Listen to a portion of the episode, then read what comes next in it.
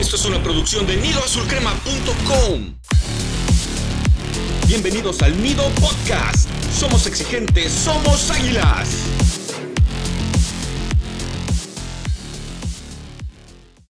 A todos los que integran esta comunidad azul crema? Es un gusto estar nuevamente con ustedes en una nueva temporada del Nido Podcast, que es la número 6 desde que empezamos este proyecto.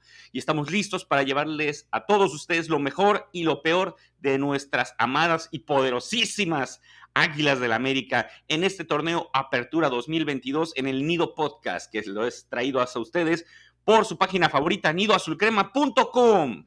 Vamos a hablar en esta ocasión, pues, del el debut de las Águilas del la América en este torneo Apertura 2022 en contra del el bicampeón rojinegros del Atlas. Vamos a hablar de los pormenores de este encuentro, así como de todas las novedades que ha habido recientemente, altas y bajas de nuestras Águilas del América. Pero antes de continuar y hablar de todos estos temas, quiero saludar a mis colegas y amigos del Nido Staff slash y Charlie. ¿Cómo están muchachos?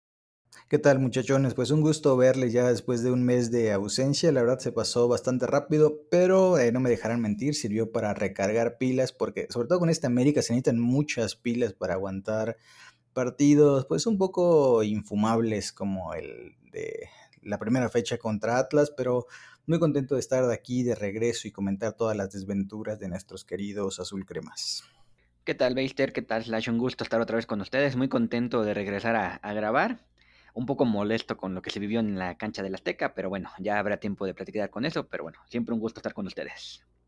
Así es, vamos a hablar de este debut, que pues bueno, no, no dejó contentos a, me atrevo a decir a casi nadie, si no es que a nadie, tal vez a Baños, ya ven que Baños tiene unos, unos gustos muy raros en cuanto a, no sé, la cuestión futbolística y la forma de apreciar el fútbol. Pero bueno, ya vamos a entrar en detalle después. Vamos a hablar de lo que son las novedades, las noticias y pues qué más noticias hubo durante toda esta ausencia del podcast, qué altas y bajas, que a lo mejor fueron menos de las que hubiéramos esperado en cualquiera de los dos rubros, pero más a detalle nos va a hablar de esto Charlie. Eh, primero que nada, por cómo empezó el torneo mexicano, como bien comenta Slash en la nota del partido, eh, tiene que acabar antes para que la selección se prepare. Entonces, en todo el mundo los registros cierran en septiembre. Entonces México cerrará en septiembre también. Entonces, por ahí de la fecha 10 hay chance de seguir haciendo contrataciones, pero dudamos que el América haga algo, a menos de que Roger realmente se haya lesionado bastante. En el mercado fue bastante pobre desde mi perspectiva, y creo que están de acuerdo conmigo. De altas llegó el Super Juror Dam, es increíble que haya llegado. Araujo, que se me hace una buena contratación, y el Cabecita, que la verdad es un volado después de lo que hizo en Arabia. No sabemos qué, Cabecita vamos a tener, si el que hizo campeón al Cruz Azul o el que se fue a Arabia a ganar dólares.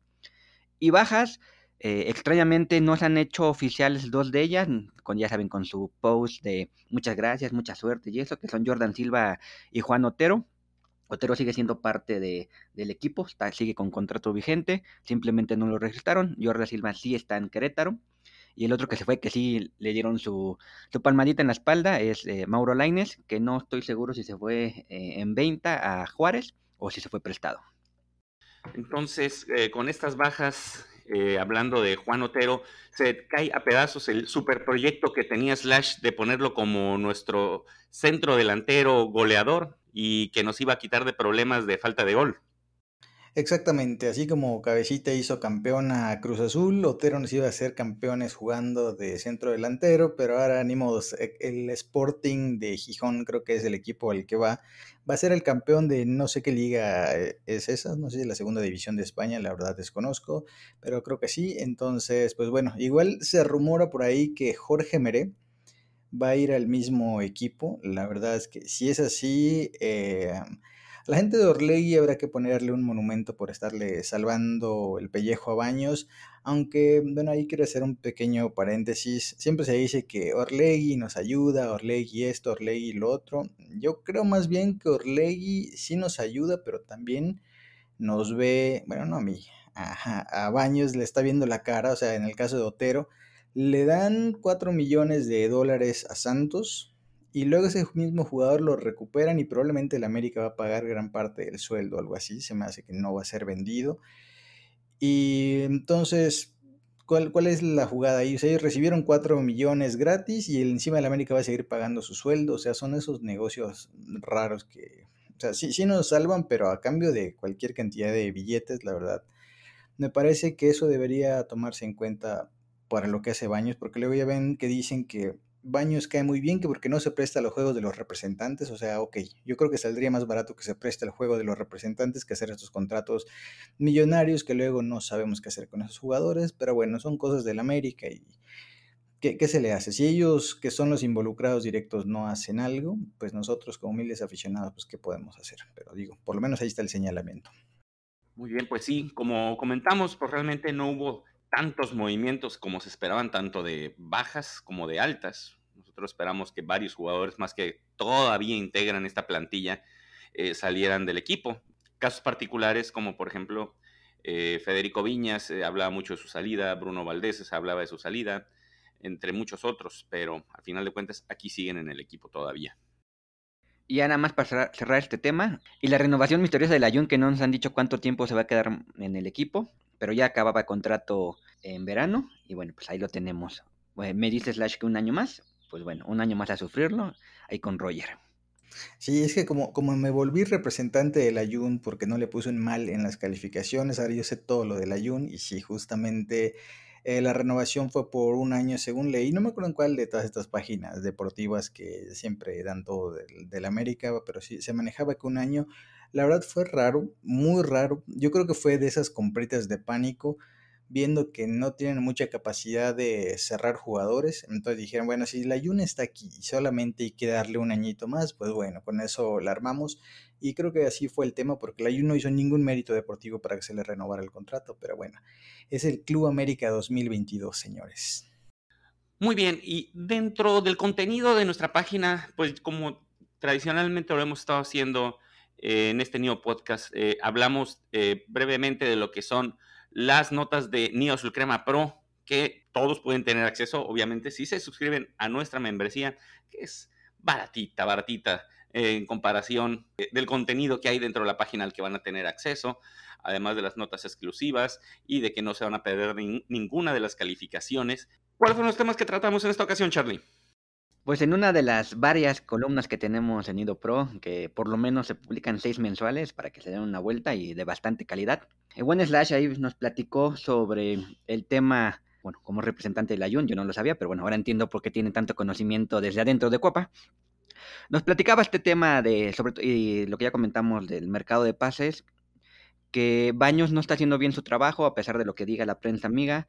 Hay jugadores que no se quieren ir, hay jugadores que están ahí medio metiendo ruido y los ejemplos que pone él es el de Valdés que no se quiso ir a Juárez y el de Otero que no se quiso ir a Necaxa, que eh, entendiendo lo que puso Slash y lo que yo también por ahí comenté en un par de columnas sobre Viñas y Otero, es que los jugadores están en todo su derecho, ¿no? Si tienen un contrato, pues el contrato está para cumplirse.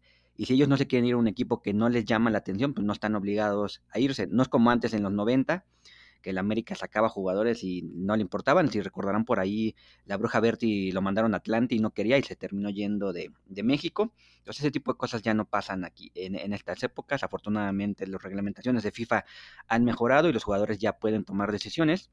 Entonces, como bien dice Slash, si estás en el América, un equipo que te paga bien, en una ciudad que más o menos se vive mejor que en, que en otras ciudades, y tienes acceso pues, cosas que no tendrías en otros equipos, entonces, pues es entendible que no se quieran ir, especialmente si tienes un contrato hasta 2045, ¿no? Entonces, eh, en eso va lo que Slash tuvo bien a, comentar. Y bueno, quisiera saber ustedes cómo ven. Eh, ¿Es culpa de Baños? ¿Es culpa de los jugadores? ¿Está bien odiar al jugador que no se quiere ir? ¿Cómo ven esa situación? Bueno, eh, desde mi perspectiva es lógico, si estás en un lugar donde te gusta el ambiente de trabajo, donde te pagan bien, que creo que a pesar de los problemas económicos que pudiera tener el América, sigue siendo de las instituciones que mejor paga y paga de más incluso. Eh, es lógico que no se quieran ir, pero si tú no estás cumpliendo con ciertos requisitos o cierto nivel, en este caso de juego, es lógico que, quieran deshacerse de ti y que también la afición pida tu salida. Lamentablemente las cosas no funcionan así. O sea, el ser futbolista puede parecer cualquier cosa, pero sigue siendo un trabajo. A los jugadores se les debe de cumplir eh, los contratos o saber manejar eh, lo que es conveniente para el jugador, porque como se maneja ahí dentro de la misma nota, pues no son un costal de papas, como lo dijera el legendario Enrique Borja. Este, aunque ahorita en, estas, en esta época ya los jugadores tienen, una, tienen mayor voz, tienen mayor, mayor opinión en cuanto al destino de sus carreras y en cuanto ahora sí que a dónde van a irse a jugar, porque recuerden, en 80s, 90s, incluso cierto parte de los años 2000, los mandaban a otro equipo sin preguntarles y no podían hacer absolutamente nada. Es bueno que se defiendan los jugadores en cuanto a lo que se va a hacer con ellos, pero también deben de ser comprensibles o entender, ¿sabes qué? No estás cumpliendo con las expectativas que se tenían para tu rendimiento en el equipo y pues vamos a buscarte acomodo en otro lugar en el que a lo mejor puedas rendir más o en el que te están solicitando. En el caso de los préstamos, pues la merma económica de los jugadores no se va a afectar. ¿Por qué? Porque ellos van a seguir cobrando igual. Tal vez las condiciones de la ciudad, de los campos de entrenamiento, del estadio, pueden variar, pero van a seguir recibiendo sus, sus jugosísimos cheques. Así que debe haber un poco de equilibrio ahí en cuanto a la directiva y a los jugadores. Deben de ceder en algún aspecto por el bien tanto de los jugadores como también el bien del equipo, porque el equipo también resiente elementos como Juan Otero, que nada más están cobrando muchísimo y están ocupando una plaza extranjero, pero realmente no te van a ayudar en nada a que este equipo salga adelante. Pues bueno, de acuerdo en algunas cosas con ustedes, em, el único mensaje que me gustaría que se entienda y que lo entienda la gente que es muy reventadora, muy tóxica, que dice, rescíndanles el contrato y ya, o mándalos a donde, este, donde sea, pero que ya no estorben. O sea, se envuelven tanto en defender a la América que ya tratan a la gente como si fueran esclavos hoy día. Y eso no puede ser. O sea, el jugador, por ejemplo, en el caso de Otero, no se quiere ir, lo firmaron por cuatro años. Está bien que no tiene el nivel, o sea, estamos todos de acuerdo, aunque yo sí lo hubiera probado como centro delantero, pero eh, el que no se quiera ir, pues no es culpa del jugador, a él le ofrecieron una millonada y nadie le apuntó a Baños con una pistola para que lo firmara por tanto tiempo. Este es un problema causado por Bañitos y nadie más que Bañitos. Pero claro, sus achichincles de la prensa amiga, oh, hay que felicitarlo porque trajo a Cabecita. No lo trajo él, lo trajo Iñárritu, que, que no se hagan patos. Hay que felicitarlo porque fichó a Dam coste cero. Por favor, Dam es un exjugador hasta que demuestre lo contrario. Y Araujo, pues bueno, eh, me parece un buen defensa, no me parece una bomba como lo quieren vender, pero bueno, ya sabemos que que en América últimamente, como no se contrata nada, cualquier contratación pues ya termina siendo una bomba, porque es un milagro que, que Baños la haya hecho, pero el punto es tratar a los jugadores con respeto. Ellos simplemente les ofrecen un contrato como nos harían a cualquiera de nosotros, que nos hagan un buen contrato, lo vamos a firmar y aunque nos digan, oye, pero no estás dando el ancho, pero tú siempre vas a querer eh, revancha deportiva, especialmente si no te han dado las oportunidades. Yo sé que a Otero, pues todos vemos que no tienen las condiciones, pero realmente jugó muy poco. El caso de, por ejemplo, el otro que no se quiere ir es Bruno, que Bruno ahí sí él tendría que entender que su ciclo se acabó, pero obvio ahorita él ya tal vez está más por el tema del dinero, dirá tengo contrato, este si si me voy libre me puedo luego contratar más fácil con quien yo quiera. Entonces son, siempre hay que ir caso por caso, es lo que yo digo. Pero dentro de todo hay que tener respeto para los jugadores que tienen un contrato, así como a nosotros nos gusta que todos nos traten con respeto, también ellos hay que tratarlos con respeto, más allá de si su nivel no está para el América. O sea, ese es el, el mensaje que me gustaría que se permee, porque luego no me gusta que quieran basurear a la gente solamente porque no les cae bien. Digo, eso habla del tipo de personas que son y me imagino que así serán en su día a día y pues la verdad eso no está nada bien. Muy bien, y hablando de Neosul Crema Pro, vamos a escuchar algo de información para que puedan acceder a este excelente servicio que ofrecemos en nidoazulcrema.com. ¿Ya conoces Nido Azul Crema Pro? Es la membresía que te dará acceso a todo el contenido creado por tus amigos de Nido Azul Crema. Si te gusta lo que hacemos y quieres apoyarnos, entra a nidoazulcrema.com diagonal pro y vuela con nosotros. Utiliza el cupón Fuera Baños y consigue un 10% de descuento adicional en la membresía anual. Ya estamos de vuelta, comunidad Azul Crema, y ahora sí vamos a hablar de el partido entre América y Atlas, el debut de ambos equipos en este Apertura 2022 el América recibiendo al bicampeón, el bicampeón Atlas de Guadalajara. ¿Quién hubiera dicho eso hace algunos años? Y, ni siquiera digamos bicampeón, ¿quién hubiera dicho campeón? Pero bueno, muchas felicidades al Atlas este, en su título. Debo admitir que es de los equipos que menos mal me cae. De los otros 17 enemigos que tiene el América, es el que menos peor me cae. Tal vez por esa animadversión que hay contra Guadalajara, pues como que son, tenemos enemigos comunes. Pero bueno, eso en fin, es mi opinión y a nadie más le importa. Así que hablemos del juego. 0 por 0. Sorpresivo, no, porque sabemos que ambos equipos eh, durante el torneo pasado no se distinguían por ser espectaculares o por avasallar a los equipos contrarios al ataque. Vimos un Atlas eh, que sorpresivamente, a mi parecer, se echó demasiado atrás. América tuvo la iniciativa, fue quien propuso durante la mayor parte del encuentro. Sin embargo, se sigue viendo carente de, no tanto de idea, pero sí de contundencia al frente. Ahí hubo algunos intentos por parte de Diego Valdés, Roger Martínez lo intentó, incluso salió lastimado. Este, sabemos que no es tanto de, nuestra devoción aquí en esta página, pero pues no se le desea mal a nadie y esperemos pronta recuperación a Roger Martínez para que pueda ser contratado por algún otro equipo en algún momento. Pero lamentablemente no hubo mucho eh, que pudieran ofrecer. Sendejas tuvo un partido muy flojo.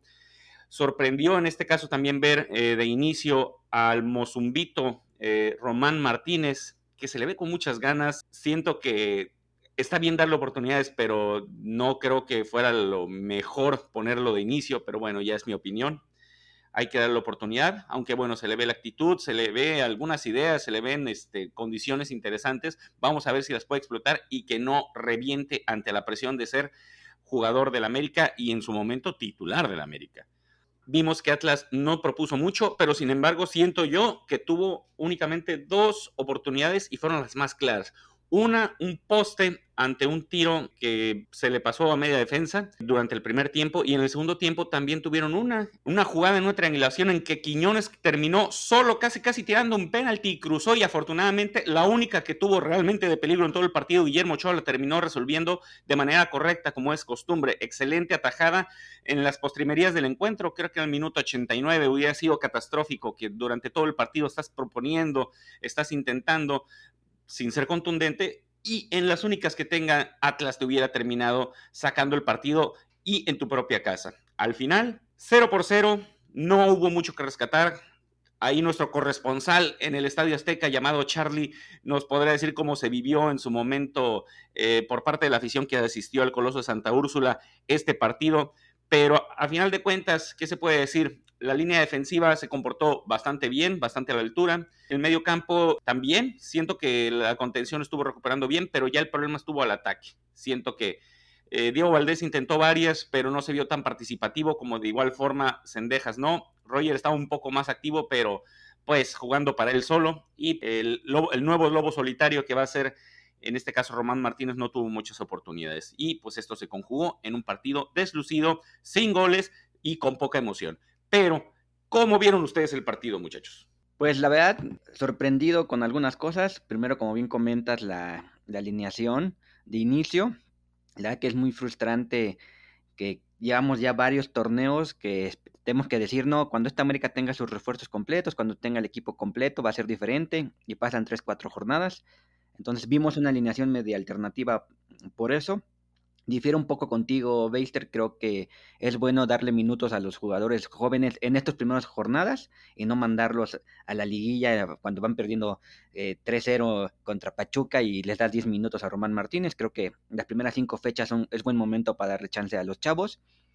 Y prefiero mil veces ver fallar a Iker Moreno una jugada clara que ver a los consagrados, entre comillas, Viñas o Henry Martín.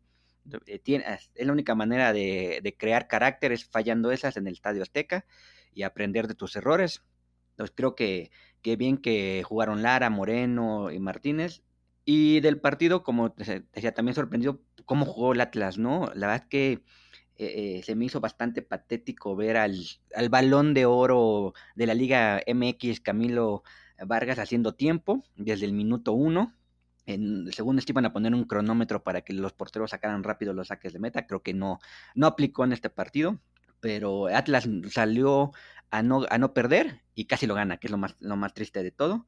Y el América, pues como comenté, pues este no es el América que va a terminar el torneo, ¿no? Estos no son los 11 jugadores que van a terminar el torneo. Hay muy poco que, que podamos decir. Eh, creo que se vieron las mismas carencias del torneo pasado, no hay jugada, hay pocas jugadas al ataque, eh, como bien comenta Slash en, el, en la nota del partido, eh, Román Martínez pues tuvo ahí que medio generarse sus propias jugadas porque no hay quien le dé un pase. Y de hecho la jugada más, creo que de las jugadas más peligrosas fue un pase de Martínez al Ayun. Pero poco que decir, ¿no? Este es el equipo, este equipo no va a ser el que va a terminar jugando. Y me parece bien que, que los chavos aparezcan en estas primeras jornadas.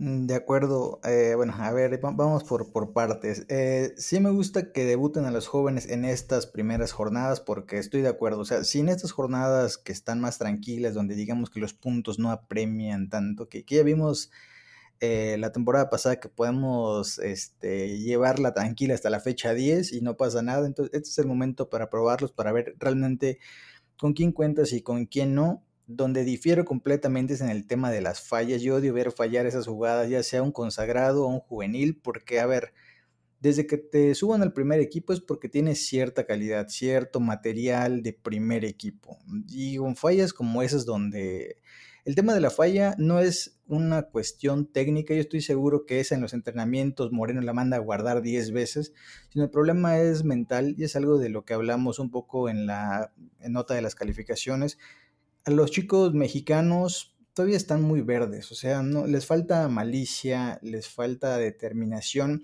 es más el miedo de regarla y que no los vuelvan a meter que las ganas de realmente trascender. Entonces, es un problema más cultural que tienen nuestros muchachos, o sea, es es el miedo a ganar, el miedo a hacer el gol y celebrar con todos porque como que por default estamos acostumbrados a, perder, o sea, como que el ser víctima, el estar mal es como nuestro estado natural, es donde nos sentimos cómodos, es una zona de confort que tienen que eh, pareciera que el mexicano está peleado con el éxito, o sea, e, esa de Moreno tenía que terminar en gol, aunque fuera literalmente eh, su debut, pues, se tenía todo el tiempo, distancia, todo pasó una definición relativamente fácil, o por lo menos hacer algo mejor que, que trompicarse y dejar que el arquero se te acerque. No, yo hubiera preferido que hubiera volado su disparo, lo que sea.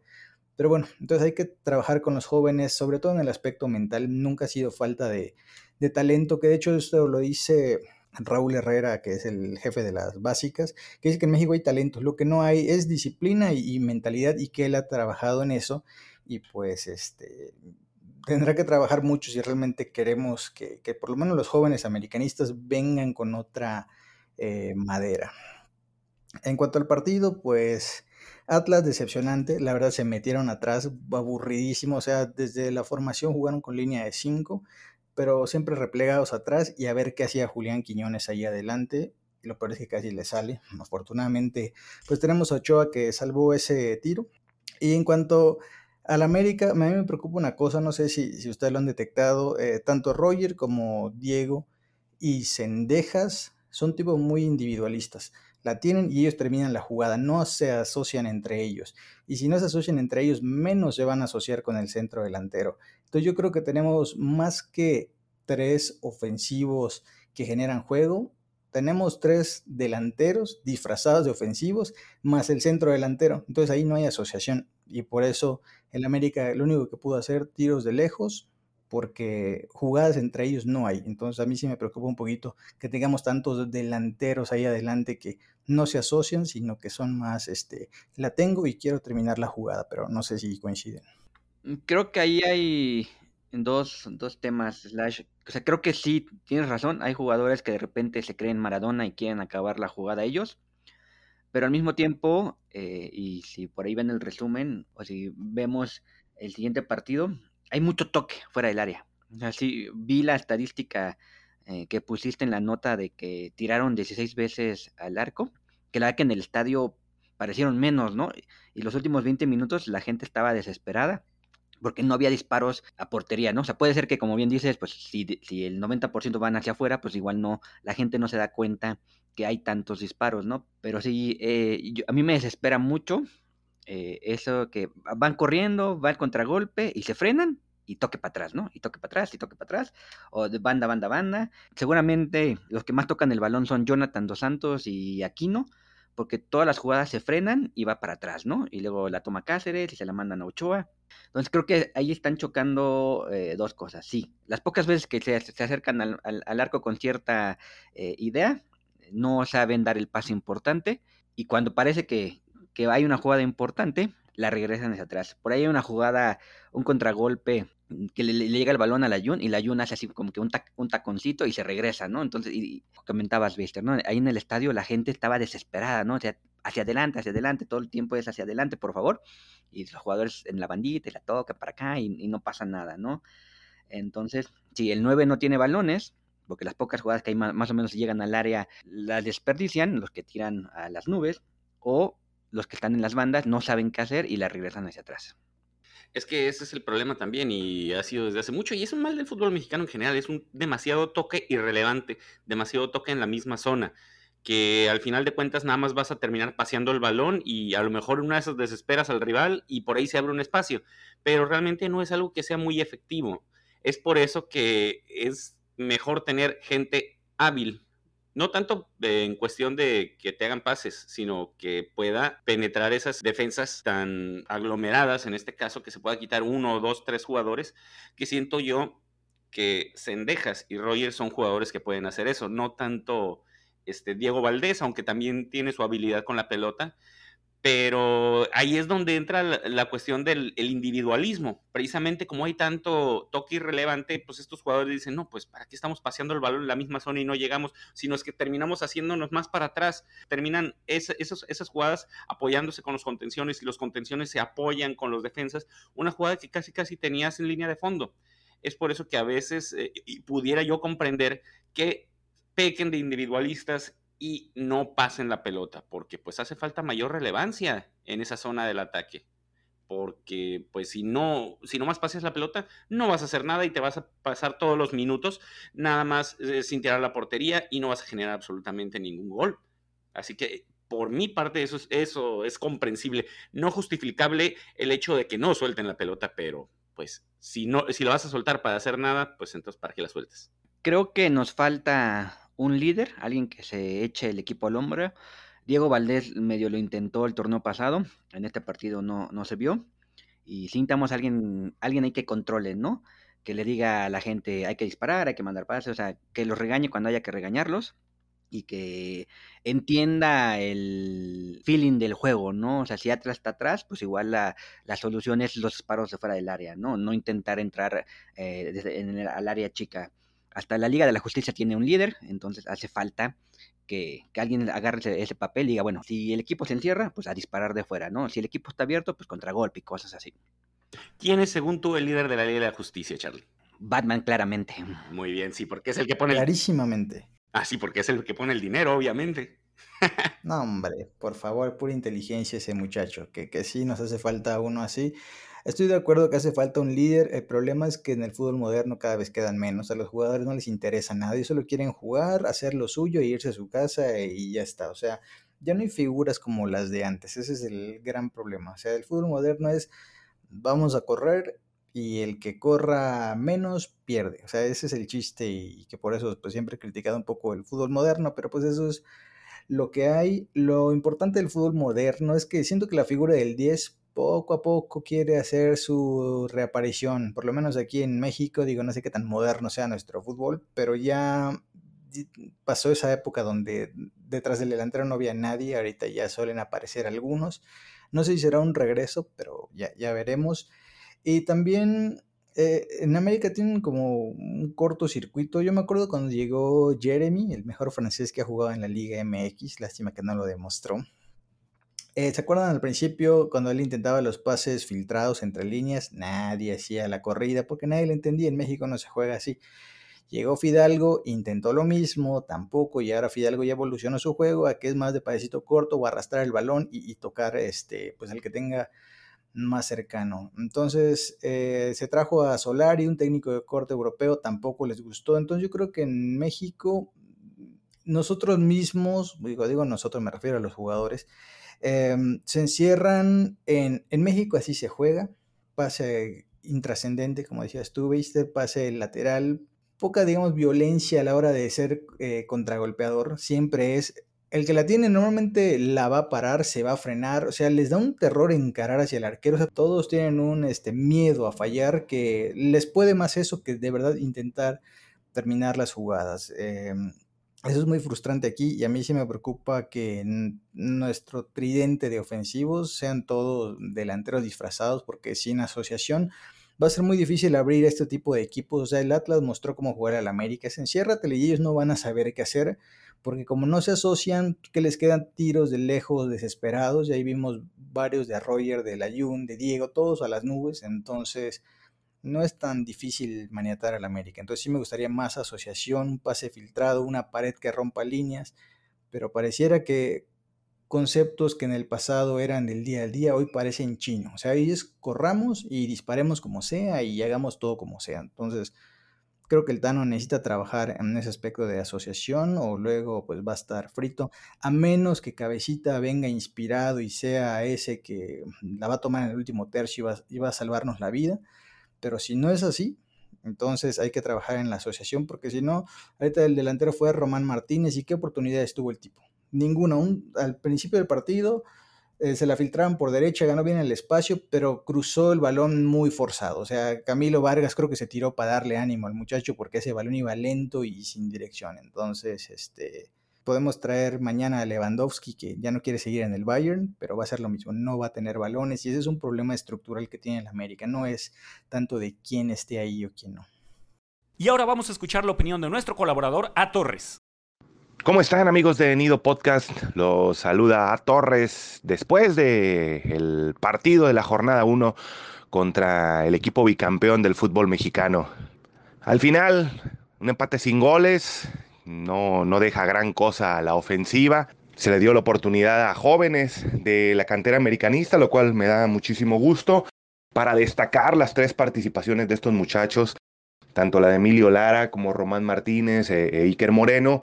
Lo de Emilio Lara, muy bueno en el encuentro contra el Atlas. Por ahí tuvo un par de intervenciones, un par de mano a mano contra eh, Julián Quiñones, que supo sacar muy bien.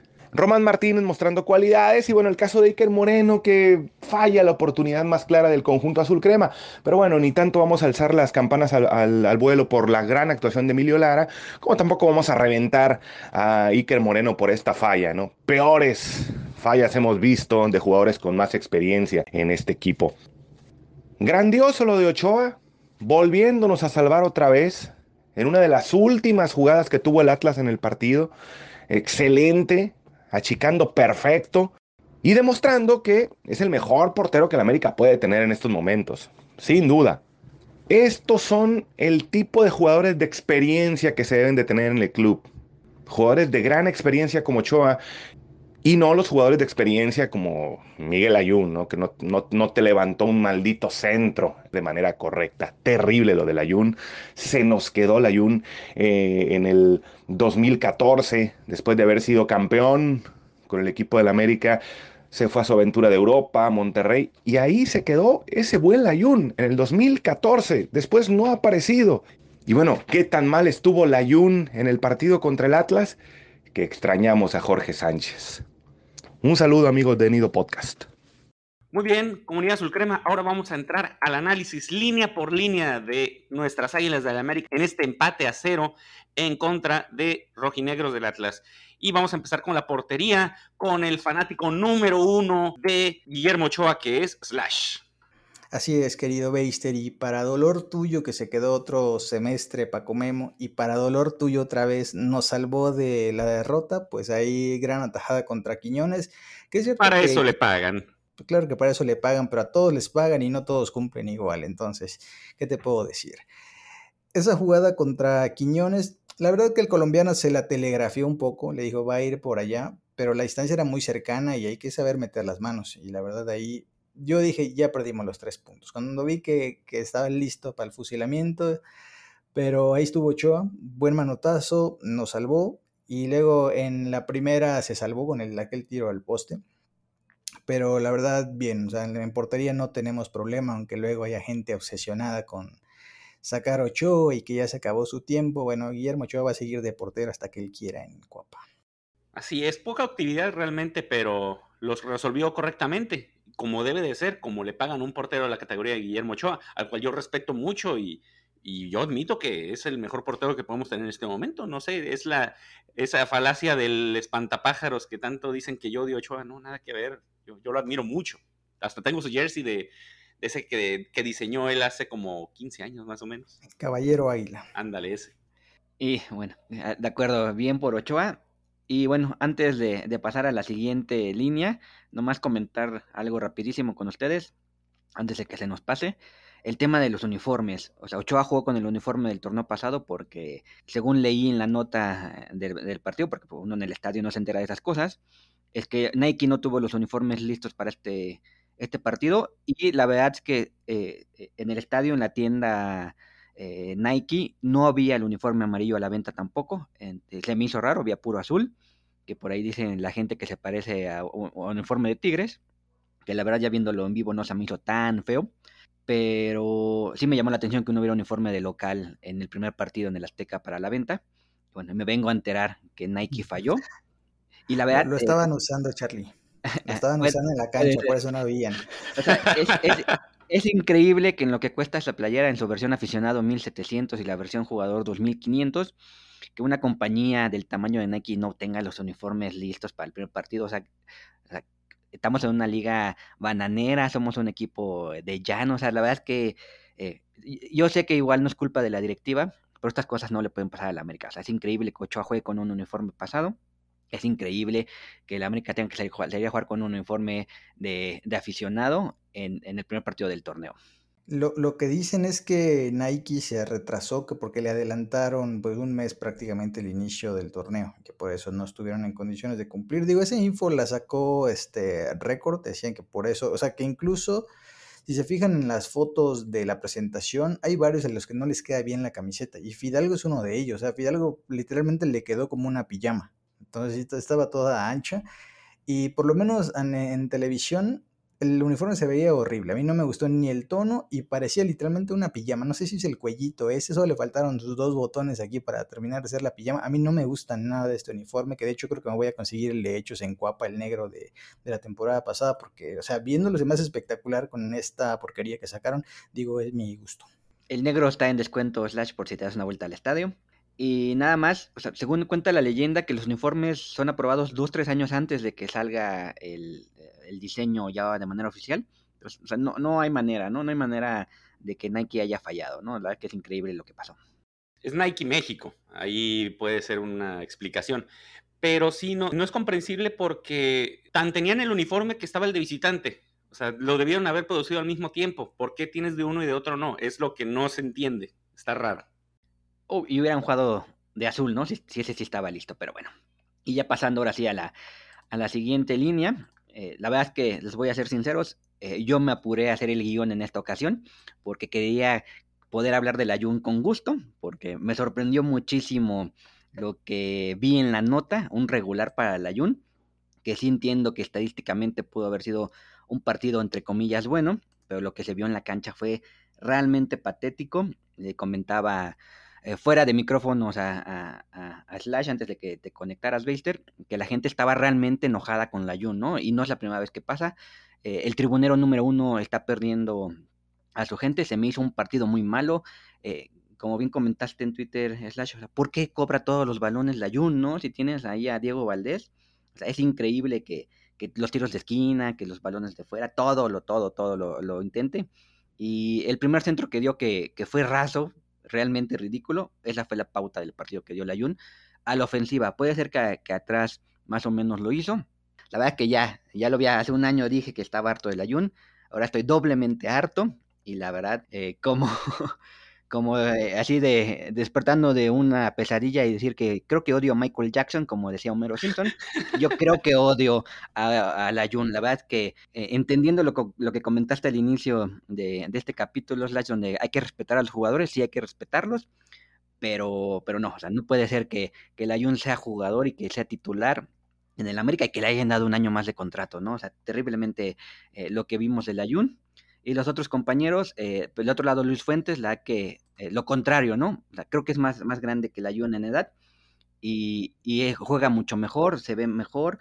Eh, ciertamente a la ofensiva aporta poco, pero a la defensiva dio un gran partido.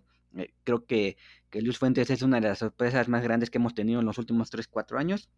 Un jugador cumplidor. Y la central, sorprendente que salió Emilio Lara, no lo hizo mal, Cáceres también lo hizo bastante bien. Creo que fue un buen partido de la central con una ofensiva que sí realmente no tuvo muchas oportunidades al ataque porque atacó poco, pero creo que la mayor parte de las veces ganaron los duelos.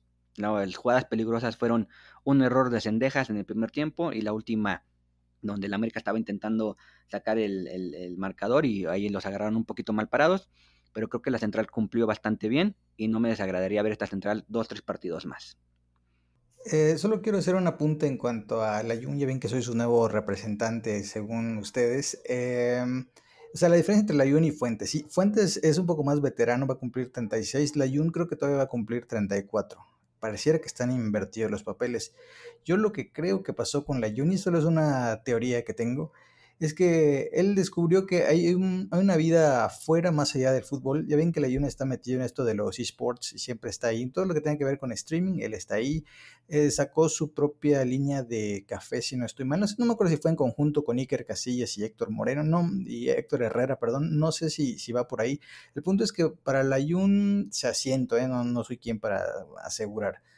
Que ya, o sea, descubrió que el que la vida es más que fútbol. Entonces ya el fútbol no es como que la prioridad número uno que él tiene, a diferencia de, Luis Fuentes, que pues Lucho ha hecho su carrera aquí en México eh, y se ve que pues es un tipo que dedicado al fútbol. En cambio, la Jun, pues quieran que no, ya jugó en Portugal, jugó en España, jugó en Inglaterra, ya jugó en México. O sea, es un hombre de mundo, vamos a llamarle. Y normalmente que tal vez a estas alturas, y sobre todo con lo que le pasó, que, tuvo esta operación, de que, que tuvo un poco en riesgo su salud, eh, descubrió que ya el fútbol, pues es algo que él hace, pero tal vez hoy día ya no es lo que más le importa, más allá de que le sigue gustando, tal vez ya no tiene la prioridad que tenía antes en su vida, y de ahí que pues normalmente se vea un poquito el bajón en su nivel. Digo, creo que el tema puede ir por allá y pues yo igual estoy de acuerdo que no hizo méritos para recibir un año más, pero pues esas son cosas de baños, o sea, eso es lo que yo voy, o sea, nadie le apuntó a baños con una pistola para que le diera eh, un año más al Ayun. Es simplemente decisión de baños y el jugador dice, ah, me quieren pagar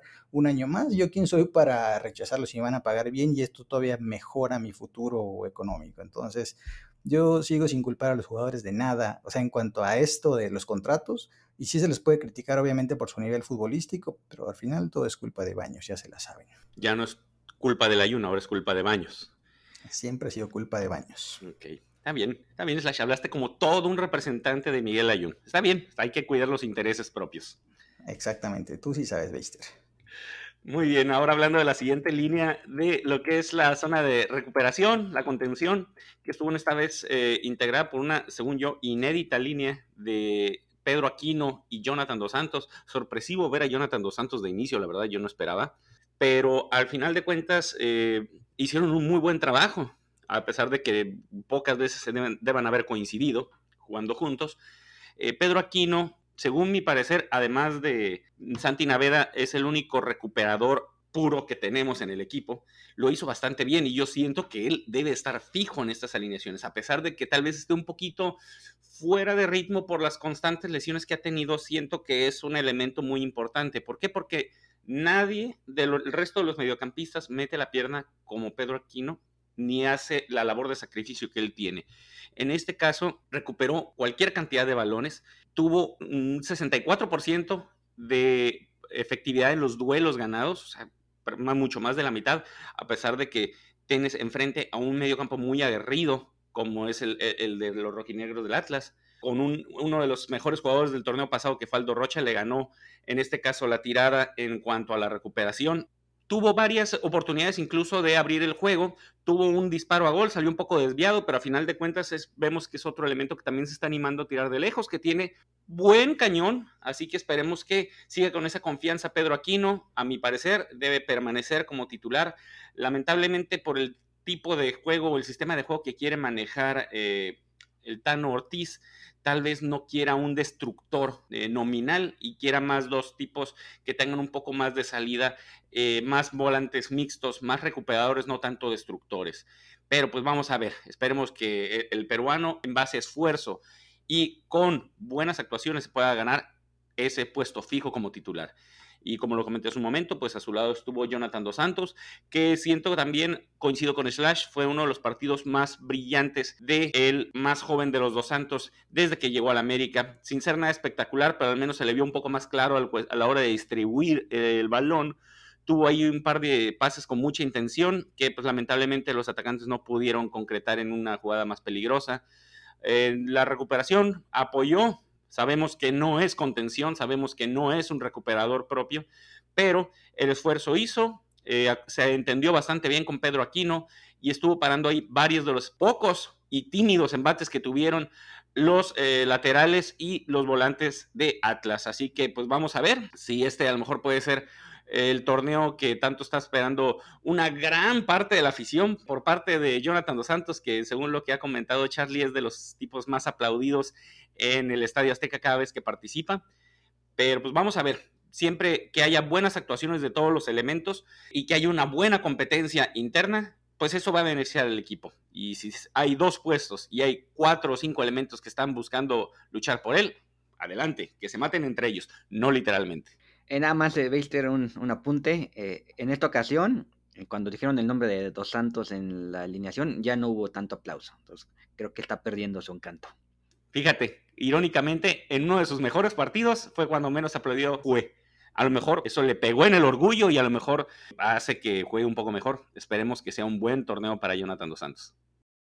Cuenta la leyenda que se, calentó un poco por ese tuitazo que, pusimos ahí, donde pusimos la foto del plantel y pusimos el América no cuenta con ocho jugadores. Se va a arrancar el torneo sin ocho jugadores. Y ahí estaba Jonathan con una tremenda tacha. Aparentemente eso le dolió al, al pequeño Dos Santos que pues jugó, la verdad jugó bastante bien. Fue una sorpresa porque creo que ya nadie esperaba nada de él. O sea, después de lo visto en sus primeros meses como azul crema, pasó de noche y verlo ayer ágil, eh, con mucha certeza en los pies, o sea, se, se, vio como el Jonathan de su mejor época. Esperemos que sea la sorpresa del torneo y por ahí haga que Fidalgo y Richard pues sabemos que a Richard no le gusta competir, o sea, la competencia va a ser con Fidalgo. Richard prefiere tender camitas antes de competir, entonces me dio gusto por Jonah, ojalá mantenga este buen nivel y que no sea flor de un día, que no, que no fuera lo último que le quedaba ya de, de fútbol quedar, porque sería muy triste desperdiciarlo en la fecha 1 del torneo. Y bien, vamos a hablar otra vez del tridente favorito de todos, alias Roger, Sendejas y Diego, que todavía le está faltando el gol a mi Diego. De Roger, pues ya sabemos lo de siempre, correr, creerse Maradona, tirar a las nubes o chocar. En esta ocasión, para su mala fortuna, salió lesionado y me fastidia porque puede dar al traste con los planes que se tenían de que Cabecita juegue libre ahí este, como centro delantero. Y al estar Roger lesionado, probablemente Rodríguez, el uruguayo, va a jugar por izquierda y vamos a seguir con un delantero tipo Viñas o Henry. Entonces, eh, no, no sé qué tanta mejora haya por ahí, pero bueno, Roger, ni fu ni fa como siempre. Sendejas me fastidia cuando sale en esa actitud de no me voy a comprometer con el partido, porque ni la tocó. O sea, si acaso tuvo un par de combinaciones ahí con la Jun, pero en general no hubo disparos, no hubo carreos, no hubo nada. La verdad, un partido decepcionante y molesta porque son estos bandazos que luego da Cendejas, que, que se acuerdan que la temporada pasada, en las primeras fechas, eh, creo que Solari lo aguantaba un montón y decíamos, es que no tiene, ahorita en este momento no tiene calidad para ser titular y jugaba y jugaba y jugaba y bueno, Sendeja cerró muy bien el torneo, pero recordar que lo empezó horrible. Esta vez volvió a comenzar horrible, no sé si va a ser la misma película, pero el tipo necesita ganar consistencia si realmente quiere afianzarse en el puesto, porque como juegue Jürgen Damm y por ahí meta un centrito y termine en gol, ese día se va a acabar Sendejas. Así que si él no defiende su lugar con actuaciones constantes, nadie lo va a hacer. Y por último, Diego, me parece que Diego está un poco fastidiado de no tener socios. Creo que es el que, de los tres, el que más intenta asociarse. Pero me acuerdo que hubo una jugada puntual donde la regó Iker Moreno y que Diego se frustró un montón y hizo un gesto como bajando las manos de no puede ser esto. Entonces, em, entre eso y, y, el balón, o sea, esa ese gesto fue después de la, aquella jugada donde le puso medio gol a este Iker Moreno.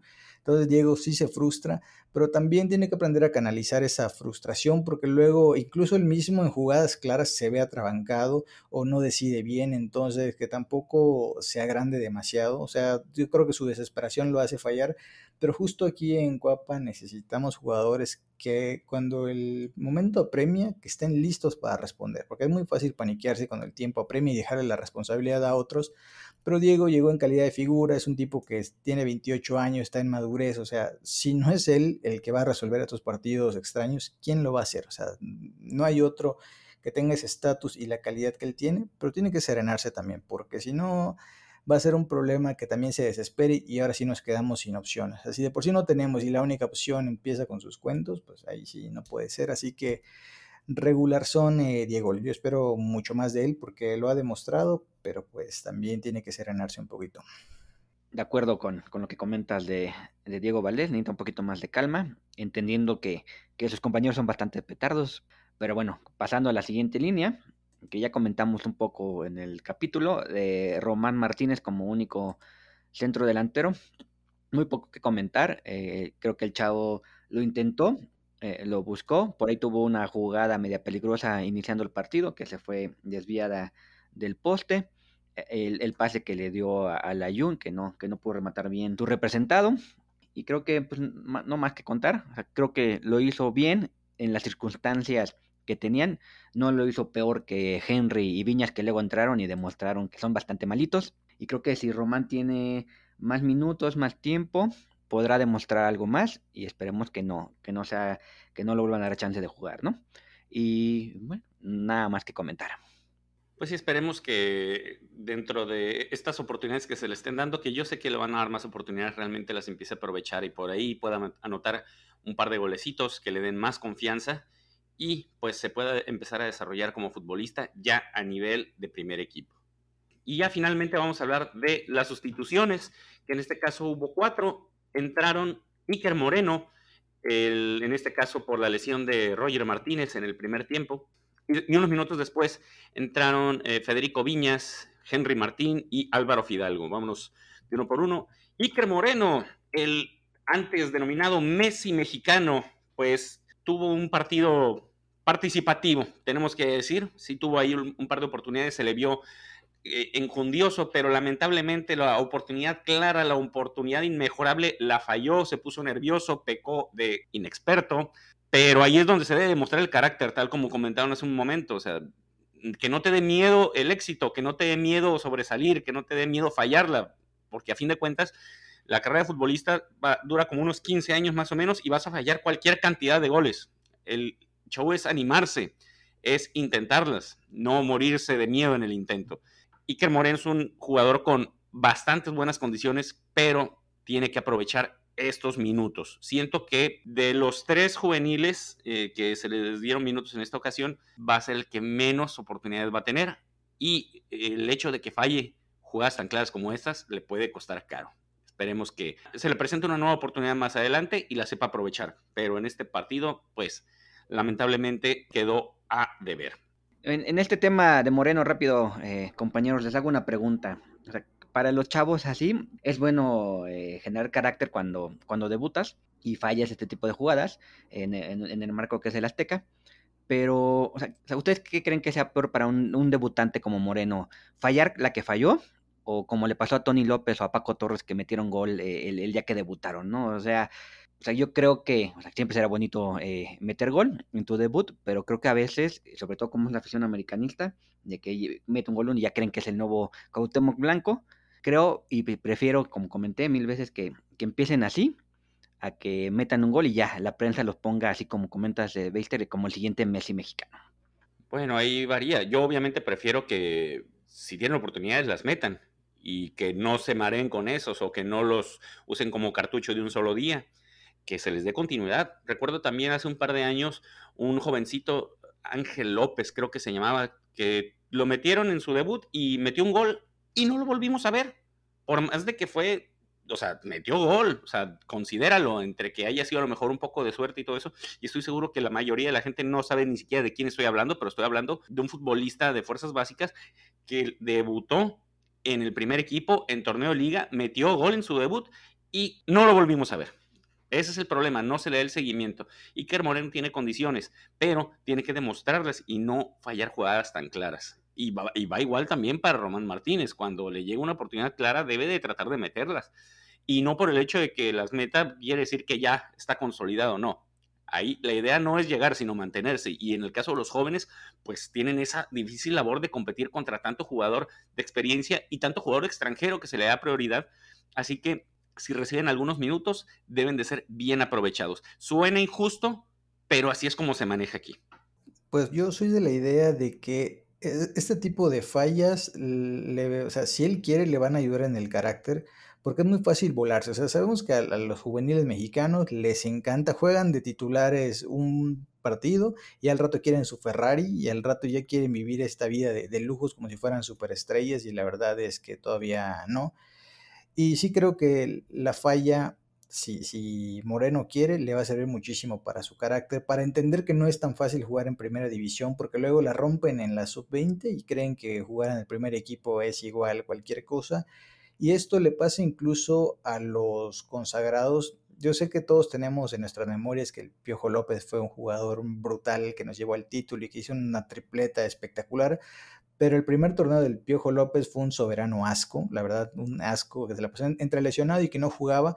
Pero ¿qué ocurrió? En su primer partido le filtraron un balón y este, le alcanzó a puntear y anotó. O sea, tenía cinco minutos en México e hizo su primer gol. Entonces, lo que yo creo que sucedió es que él habrá pensado que jugar en México iba a ser muy fácil, sobre todo el que venía de Europa, y se habrá confiado. Entonces, si, si a un Piojo López le costó eh, arrancar en México, naturalmente que a un joven le va a costar también. Entonces yo prefiero que tengan estos porrazos desde el principio, de que la fallé, ahora qué me corresponde. Eh, primero entender que no era tan fácil como yo creía y segundo, esta enseñanza que me sirve para mejorar, porque yo prefiero eso a que hagan un gol y se vuelen, como les ha pasado a muchos, porque al final, como igual digo en la nota, llegar a primera división es más un tema de mentalidad que de habilidad. O sea, hay muchos habilidosos que no tienen carácter y simplemente no llegan. Y vemos muchos troncos en primera división, pero porque tienen más fortaleza mental, o sea, de entrenarse, ser consistente, lo que sea entonces yo sí creo que a, Iker le va a funcionar mejor esta falla, siempre que él tenga un poco de fortaleza mental, porque si se va a caer, pues igual saben que en el Sporting o, en algún equipo del grupo Orlegui va a terminar su carrera. Troncos con mentalidad, eh, la Jun. Y bueno, ya, perdón por interrumpir, Beister. Eh, siempre es un gusto que me interrumpan, muchachos. Gracias. Cuando gusten, ya saben. El siguiente en ingresar fue Federico Viñas, que realmente, pues, no, lo, mismo que hemos visto de Viñas en los últimos meses o los últimos años. Esfuerzo, sí, correr. Yo realmente lo único que le recuerdo es que apoyó un poco en la banda a tratar de recuperar ahí con Luis Fuentes y terminó siendo bailado por el extremo derecho de Atlas, casi casi termina en el piso. Lamentablemente, pues Viñas no tuvo oportunidad de, tirar a portería, nomás por ahí tuvo un pase filtrado que no alcanzó a rematar, pero nada más, nada más. Igual el caso de Henry Martín, muy poca participación, muy pocos toques, pues realmente pues, son los que supuestamente deben ser los centros delanteros titulares. Sí, es muy poco tiempo el que se les dio, aunque bueno, Viñas jugó poco más de 25 minutos, así que ser relevante en menos de 25 minutos no es tan complicado. Pero pues por el tipo de, de juego que se está manejando, que no se están involucrando tanto al centro delantero, pues sí va a ser un poco difícil. Y más si metes en algún momento a los dos centros delanteros al mismo tiempo. Pero bueno, eso ya va a ser decisión de el Tan Ortiz. Veamos qué puede corregir de aquí a lo que sigue eh, envejeciendo este torneo que recién inicia.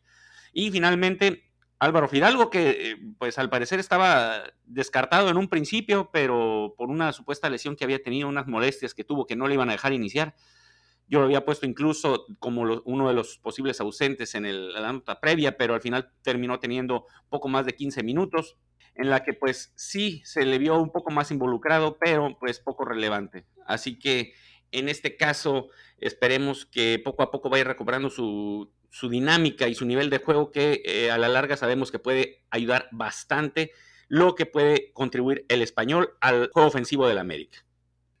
Muy bien, y ahora vamos con la sección favorita de muchos, que son los héroes y los villanos de este cotejo. Y en este caso vamos a empezar con los héroes. Y voy a empezar con mi mención honorífica, que en este caso se la voy a dar a Sebastián Cáceres. Muy criticado el uruguayo en la defensa en los últimos meses, pero siento que este fue un partido bastante brillante. ¿Por qué? Porque si bien no atacó mucho Atlas, o por lo menos no fueron demasiadas las ocasiones que probó una portería, mucho tuvo que ver con el trabajo que hicieron los defensas ya que pues los atacantes de, Atlas, eh, sobre todo lo que es eh, Quiñones, pues eh, sabemos la, la, peligrosidad que tienen y se pudo ahí compensar mucho con sus compañeros al momento de querer poner en peligro a los defensas americanistas. Sin embargo, el uruguayo, rifándose el físico, iniciando las salidas, se acopló muy bien con Emilio Lara. Siento que hicieron una muy buena mancuerna. ¿Por qué no? podíamos este, a lo mejor apostar por ellos un par de encuentros más en lo que Néstor Araujo eh, toma un poco el ritmo y porque sabemos que va a ser el titular, salvo que se lesione o salvo que su nivel sea demasiado malo. Pero vamos a ver, yo siento que en algún momento la competencia por, ser el compañero de Araujo, la titularidad va a ser entre precisamente Cáceres y el que yo le voy a poner como el héroe del partido, que es Emilio Lara gran partido el joven. Eh, de los tres eh, elementos de fuerzas básicas fue el que mejor tuvo su participación. Hay varias barridas ahí, de hecho, en esa jugada que casi nos cuesta el gol, casi al final del partido, que terminó rematando Julián Quiñones y la salvó Ochoa, pero él previamente ya había salvado con una gran barrida que hubieran rematado a quemarropa precisamente a Paco Memo. Se le ve con muchas ganas, ya lo había demostrado el torneo pasado cuando los primeros partidos también se le dieron algunas oportunidades, que se me ha cerrado también porque él nominalmente era un defensa lateral y en el primer equipo lo están utilizando como central y ha cumplido bastante bien. Este partido lo hizo de muy buena forma, ganando balones por alto, ganando balones por la banda, cubriendo todas las carencias que dejó de hacer en defensa Miguel Ayun, que sabemos que son bastantes, así que siendo un jovencito se comportó a la altura, esperemos que le den más oportunidades y en esta ocasión, y para mí fue el héroe del partido. En mi caso, eh, le voy a dar la mención honorífica a Jonathan Dos Santos por lo que ya comentaron, no, no voy a repetir, estoy de acuerdo que tuvo un buen partido. Y los héroes, voy a romper las reglas desde la fecha 1, va compartida para Lara y para Cáceres, ya me tocó hablar de ellos en, la, en línea por línea, entonces tampoco me voy a repetir, pero creo que fue un buen partido de ambos. Muy bien, Charlie, rompiendo las reglas desde el día uno, así empieza la anarquía. Luego, ¿con qué cara eh, nos quejamos de que los jugadores no se quieren ir si también aquí hacemos lo que se nos pega la gana? No puede ser. Pero yo hoy voy a coincidir con mi estimado Beister. Héroes, eh, Sebas y Emilio, en, ese orden la mención honorífica para Sebas, que la verdad, yo, yo sé que todos los focos están en Emilio porque es un juvenil y nos gusta que los juveniles los hagan bien porque prácticamente es un jugador gratis, es como un refuerzo inesperado pero la verdad que Sebas lo hizo muy bien. dentro del poco ataque que tuvo Atlas, se ve rapidísimo, incluso mm, e, en velocidad, porque luego cuando uno compara, la gente se hace unas mentales que, no deberían. Pero me recuerda un poco al Cuervo Rojas, repito, en velocidad, un central muy rápido. Y eso siempre es bueno, o sea, tener un central que sea muy rápido, porque normalmente el otro suele ser más lentón, más tiempista, más así de que te, empuja, te muerde, pero no tan rápido, como va a ser el caso de Araujo cuando esté disponible. Entonces me gustó el, trabajo de Sebas, creo que poco a poco empieza a limpiar su imagen de aquella que, todas tenemos eh, en la mente, e, esa jugada que nos costó la Conca Champions, pero bueno, ya no, no hay que ser rencorosos en esta vida, a menos que, que, Sebas demuestre lo contrario. Y del otro lado, Emilio, pues ya lo mencionaron ustedes, un partidazo, una sorpresa, o sea, enseguida se ve cuando un jugador ya trae algo, o sea, se, le ve bien, pero tampoco hay que eh, volarnos con él. Se acordarán de este Ramón Juárez, que igual en su presentación se vio bien, pero luego se cayó horrible y ya terminó saliendo del equipo. Entonces, con los jóvenes siempre hay que tener paciencia, no es hoy juego bien, ya es un crack, suban lo que tiene que ser titular, como luego veo que sugieren, sino que hay que darles chance. O sea, un partido no significa nada, a veces un torneo no significa nada, entonces con calma y nos amanecemos, como dicen por ahí. Y bueno, vamos a hablar del lado opuesto de la moneda, de la sombra, del infierno, de todo lo mal que ocurre en Cuapa y vamos a hablar de los villanazos. Me voy a quedar con la mención honorífica para Viñas, jugó 25 minutos, como dijo Beister, más 5 de compensación. O sea, jugó media hora y en esa media hora no hizo absolutamente nada. Por lo menos Román Martínez inventó un tiro chorreado, pero se lo inventó. Viñas ni eso, y la verdad el uruguayo me tiene cansado con esta actitud de solo salgo para Europa. Pero bueno, el América le dio ese contrato espectacular y él está en todo su derecho de decir no me quiero largar a donde ustedes quieran, o sea, no soy costal de papas. Entonces Viñas no tiene nivel para jugar en Cuapa. Tal vez en Mazatlán ahí con Benetti pueda revivir, pero pues si, no, si, él, si no viene de él la decisión, pues ¿qué se le hace? Y para mí el villanazo absoluto, Cendejas, teníamos muchas esperanzas sobre él. Ya dijimos que es uno de esos jugadores clave que tiene que aparecer, que tiene que ganar consistencia y que hace nada, estar tirado en la maca del costado derecho. Y la verdad, decepcionante porque el equipo perdió profundidad, dejaron solo a Diego. O sea, Iker Moreno obviamente no iba a ser, no iba a estorbar por lo menos como lo hace Roger que va y choca con todos. Iker falló. Y Sendejas desconectado. Literalmente quedaron solos Diego y Román y estaban bastante lejos uno de otro. Así que Sendejas, por haber perjudicado el aparato ofensivo, se lleva el villanazo de esta semana. Yo eh, aquí sí voy a respetar las reglas, entonces le voy a dar la mención horrorífica a Roger Martínez, solo porque jugó 40 minutos. Le deseamos que se recupere pronto, pero la que dio un partido bastante patético el tiempo que estuvo en la cancha, que no sorprende, ya todos sabemos que así es Roger Martínez. Eh, ya creo que su último gol fue aquel que le hizo a San Luis, no sé si estoy, si estoy mal, hace más ya de, de un torneo. Y bueno, ya, ya por la fecha 3-4 debe debe llegar su, su gol de este torneo. Pero bueno, es una basura, no hay, no, nunca va a solucionar nada, no sé por qué lo siguen, siguen confiando en él. Y el villanazo, creo que no hay sorpresa, la Yun, ya, no me voy a repetir, eh, basura intergaláctica. pero si tuvo regular, pero bueno, está bien, ya es cuestión de cada quien. Híjole, hay mucho de dónde escoger. En este caso, yo, mi, mi mención horrorífica se la voy a poner, va a ser una dupla, va a ser un empate a nuestros super centros delanteros que en teoría deben de estarse peleando la titularidad, que son Henry y Viñas, porque sí empezaron este, de banca, pero no es como que entraron al minuto 89 o al minuto 93 nomás para cobrar la prima, no, o sea, recibieron aproximadamente 20 minutos o, y en el caso de Viñas un poco más, y no tuvieron ninguna relevancia. Está bien de que a lo mejor no es como que los hayan surtido de demasiados balones, pero con la experiencia que tienen ya deberían de saber eh, ellos poder auto surtirse de balones, generarse sus jugadas o por lo menos tratar de eh, recuperar balones para poder iniciarlas, pero ya como lo comenté hace un ratito, Viñas lo intentó y casi casi terminaron trapeando el piso con él. Henry ni siquiera hizo eso. Fueron completamente irrelevantes y son los hombres que supuestamente deberían estar peleando por ser los titulares. A este paso y con este nivel, Román Martínez no va a tener que hacer el mínimo esfuerzo para poderles ganar la partida como centro delantero titular. Pero bueno, vamos a ver, dice el Tan Ortiz que él no va a respetar jerarquías, vamos a ver si es cierto, porque más pronto cae un hablador que un cojo. Y en este caso, el villano del partido yo se lo voy a dar. Pensaba dárselo a Layun también, pero yo realmente a Layun no espero gran cosa. Ya, pues no, no es mucho que se le pueda pedir a él pero de quien se esperaba, yo voy a coincidir ahí también con Slash y es Cendejas. ¿Por qué? Porque es un elemento que debe de trascender más, porque es de los pocos hombres hábiles que tenemos en el equipo que realmente puede empezar. Y si en este caso, en tu primer partido contra el campeón, en tu casa, y ni siquiera eres mínimamente relevante, pues ¿qué estás haciendo en la cancha, muchacho? Entonces tienes que ponerte las pilas porque en algún momento, no sé, a lo mejor hasta Jürgen Damm termina quitándole el puesto si no hay jerarquías, en cualquier momento le pueden quitar la titularidad a Alejandro Sendejas. Y con actuaciones como estas, pues igual forma, cualquiera puede ahí ocupar un espacio en este como extremo o como volante por derecha. Así que para mí el villano del partido. Si Jürgen Damm le llega a quitar la titularidad a Sendejas es para que Sendejas se vaya de cuapa. No puedes perder contra Jürgen hoy día esa titularidad. Tal vez en un año si revivió Jürgen igual y sí pero hoy día perder la titularidad contra alguien que lleva un año sin jugar sería eh, imperdonable desde mi punto de vista. Muy bien, y ahora nos vamos con las preguntas de la comunidad azul crema. Preguntas, comentarios que nos han hecho en nuestras redes sociales. ¿Y cuál tenemos primero, Slash? Pues nuestro compadre, el Hammer alemán, nos dice, eh, es Emilio Lara, la nueva joya de la cantera americanista. Creo que de esto ya platicamos un poquito.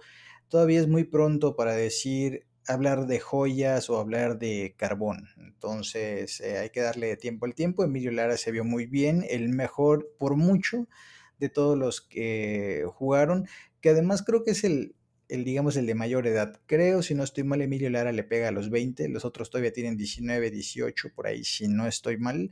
Entonces creo que se nota un año de diferencia más eh, ya a nivel profesional. Entonces hay que darle tiempo al tiempo, pero de que promete Emilio Lara, promete. El tema va a ser cuántos minutos va a recibir una vez que Araujo esté disponible, porque a Cáceres tampoco lo van a sentar. Entonces Ahí, ahí la va a tener un poco difícil. Y nos pregunta en el mismo orden de ideas Omar, eh, arroba OmarB86 en Twitter, nos dice, ¿qué hacer en la central después de la buena actuación de Lara? En realidad lo vas a sentar por la jerarquía de Araujo, yo voy a dar el spoiler, si lo van a sentar eventualmente. Y dice, porque para mí la pareja de centrales Lara y Araujo, ¿cómo ven? no creo que esté tampoco en condiciones de sentar a, Cáceres. O sea, hay que darle tiempo al tiempo y que genuinamente juegue el que mejor está. Pero en un mundo ideal así sería. En la realidad pesan los contratos. O sea, no le vas a pagar a Araujo tantos millones para que sea banca. Ni a Cáceres que pagaste por él una buena feria.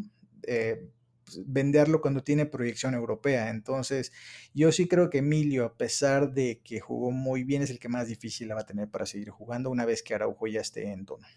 Nomás para complementar, exactamente tiene 20 años Emilio Lara, así que sí se puede decir que es de los de mayor edad, aunque bueno, es muy joven todavía.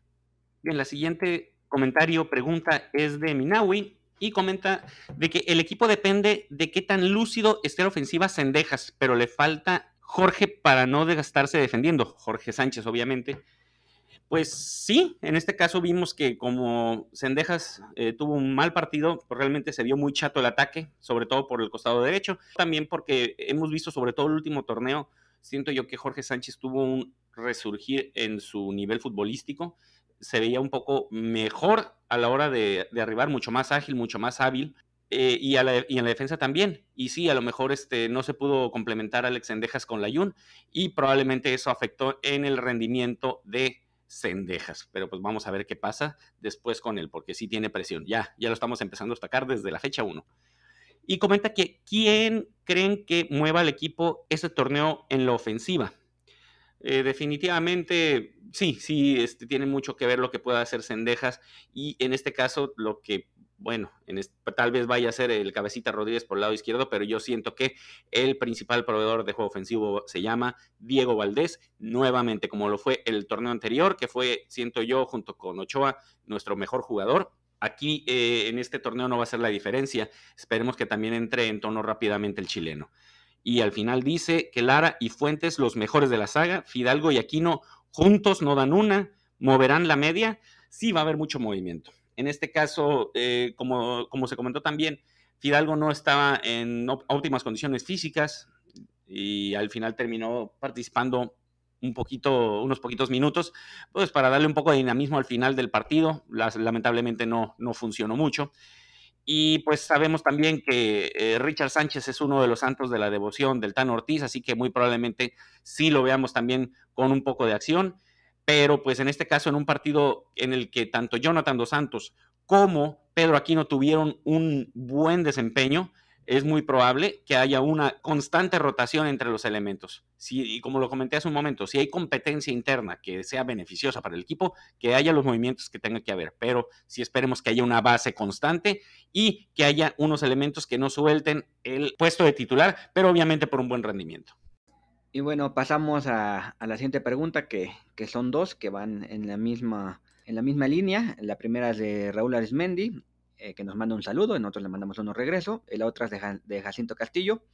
Y ambos nos preguntan sobre qué, qué, nos pareció, eh, cómo actuaron los canteranos y si deberían seguir confiando en ellos. Creo que ya hablamos durante todo el capítulo lo que pensamos de los que jugaron. Eh, creo que, que, no lo hicieron tan mal, entendiendo las circunstancias.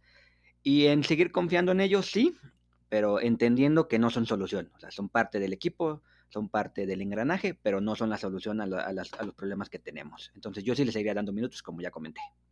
Mm, diste en el clavo, Charlie, porque los canteranos, a falta de refuerzos, parece que los canteranos son refuerzos y no, los chicos tienen que seguir un proceso aparte de crecimiento como jugadores, entonces hay que tenerles paciencia a los que demuestren algo, ¿no? Porque yo siempre lo he dicho, no todo jugador de fuerzas básicas es material de primer equipo, aunque nos duele un poco. Y la única forma de saberlo es poniéndolos a jugar. Entonces hay que darles chance, pero los que lo merezcan sobrevivirán. Al final esto es, como dice Darwin, la ley del más fuerte. Así que los que estén estarán y los que no, pues lo sentimos mucho. Siempre están en edad para hacer algo más productivo en la vida que jugar fútbol. Y bueno, Siguiente pregunta de Juan Carlos Barreda, igual super fan del podcast, le mandamos un saludo. Nos dice, ¿convencen el parado y los ajustes del Tano? Es momento de preocuparnos por la poca generación de fútbol ofensivo. De momento no creo que el Tano también tenga tantas opciones para parar al equipo. Está muy claro el 4-2-3-1, famoso árbol navideño porque así es como está diseñado el plantel. O sea, Roger tiene que jugar por izquierda, Valet juega por el centro y Sendejas por derecho. O sea, no hay otra forma de pararlos y normalmente los equipos hoy día ya no juegan como dos nueves como en algún momento del fútbol viejo. En el fútbol moderno se juega con un solo punta, así que realmente no veo demasiadas variantes que, pudiera hacer. Espero que nunca vaya a empezar con este 5-3-2 que lo odio con toda mi alma. Entonces, de momento, creo que la bolita está del lado de los jugadores. Ya les cambiaron el entrenador, no les gustaba Solari. Bueno, ya les pusieron al Tano, que los apapacha, que los pone donde tienen que jugar. Ahora está prácticamente en el campo de ellos el responder o no. Y si debe preocuparnos la poca generación de fútbol ofensivo, pues yo no sé si ya debe preocuparnos porque es algo de lo que hemos padecido desde hace muchísimo. Entonces, Creo que un torneo más, un torneo menos, da igual, pero confiemos en que Cabecita va a ayudar un montón a, solventar e-, este engrane que nos ha faltado. O sea, ya probamos con delanteros más rematadores como Henry Viñas, no ha funcionado. Cabecita es alguien que puede, supuestamente, si llega bien de Arabia, pues generarse sus propias jugadas. Entonces, confiemos en que ahí va a estar la clave siempre que se ponga a tono y venga con ganas de, de hacer campeón en la América. Y precisamente hablando del cabecita Rodríguez, Luis Chávez Hernández nos manda un saludo a todos y pregunta precisamente que cuándo creemos que esté listo Jonathan Rodríguez para debutar. Bueno, físicamente siento que todavía le falta un poquito, pero ya, ya se ha visto en los entrenamientos. Todavía creo que no 100% al parejo con el resto de sus compañeros, pero ya este, está trabajando eh, ahí en Cuapa. Se le ha visto incluso algunos videos este, probando portería y pues se le ve fino todavía, aunque bueno, un entrenamiento donde nadie te está marcando, pues cualquiera puede meter un gol, hasta Slash lo puede hacer. Pero hay que ver, esperemos que no tarde demasiado, porque como vemos, se necesitan más variantes, más opciones. Yo creo que por lo menos un par de semanas más. Si nos vemos muy aventurados, a lo mejor puede haber algunos minutos la próxima jornada, pero yo siento que eh, eh, habrá que esperar aproximadamente a la fecha 3 para que ya esté digamos que a total disposición de lo que pueda necesitar el Tan Ortiz. Y bueno, la última, la última pregunta es de Jorge I, que no me suena que haya escrito antes, entonces es tu primera vez un saludo, Jorge. Y eh, nos pregunta que si la mejora del torneo pasado fue táctica o mimos. Todos sabemos que son mimos, ¿no? O sea, el Ortiz no tiene mucha táctica, para el equipo siempre igual. Y contra el Atlas se demostró, porque no hizo, o sea, los cambios fue casi casi siempre como hombre por hombre. Ahora sí los hizo a tiempo, no hizo, no hizo cuatro cambios el minuto 90 como acostumbra. Pero creo que lo que mejoró el torneo pasado fue que ya con Solari había un, un ambiente tóxico, había jugadores que no estaban contentos por la razón que sea. Y bueno, siempre ayuda a un cambio. Entonces, muchas veces lo dijimos el torneo pasado, no hay que celebrar tanto. Este es el torneo de consagración o no del Tan Ortiz y vamos a ver qué tan buen técnico es realmente. Y ya antes de, que pasemos a las despedidas, dos comentarios rapidísimos, eh, compañeros.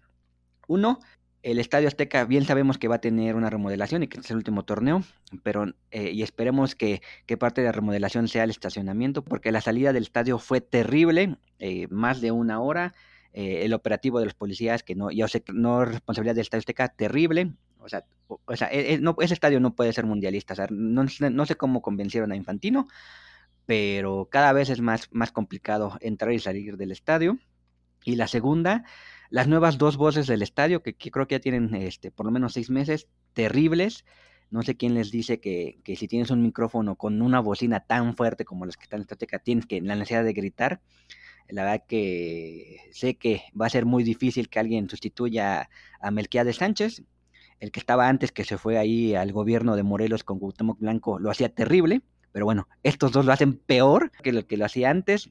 Entonces, eh, no entiendo, no entiendo esa necesidad de gritar todo el tiempo cuando tienes un micrófono y tienes un sonido local eh, increíble, no hay necesidad de gritar. Yo ahí pediría que hicieran una importación directamente desde el norte de Estados Unidos y trajeran a nuestro compañero a Torres como voz del Estadio Azteca, pero bueno, a ver si nos hacen caso. Es un tremendo cronista, ya que le mandamos un saludo a Torres y a Pi también, y a Shoshana y a todos los que integran nuestro staff de Nido Azul Crema. Y con esto, pues nos despedimos en este primer episodio de la sexta temporada del NIO Podcast. Agradecemos a la comunidad Azul Crema por apoyarnos durante todo este tiempo, por escucharnos, por leer nuestras notas y los invitamos a todos los que no lo han hecho a que se suscriban a Nido Azul Crema Pro para que tengan acceso total a el contenido que tenemos en nuestra página de nidoazulcrema.com. De igual forma, quiero agradecer infinitamente a mis compañeros aquí presentes del NIO Staff que semana a semana están al pendiente de estos partidos y se toman su momento para hablar de nuestras amadas águilas. Muchas gracias, Charlie. Muchas gracias a ustedes. Un gusto, como comenté al inicio, volver a grabar. Eh, un gusto que iniciara el torneo, porque la que es muy aburrido los días sin fútbol y luego con el Mundial a fin de año. Eh, fue un mes bastante, bastante aburrido. Y bueno, esperemos que esta temporada sí sea la temporada donde podamos hacer un capítulo de campeonato. De igual forma, Slash, muchas gracias a ti.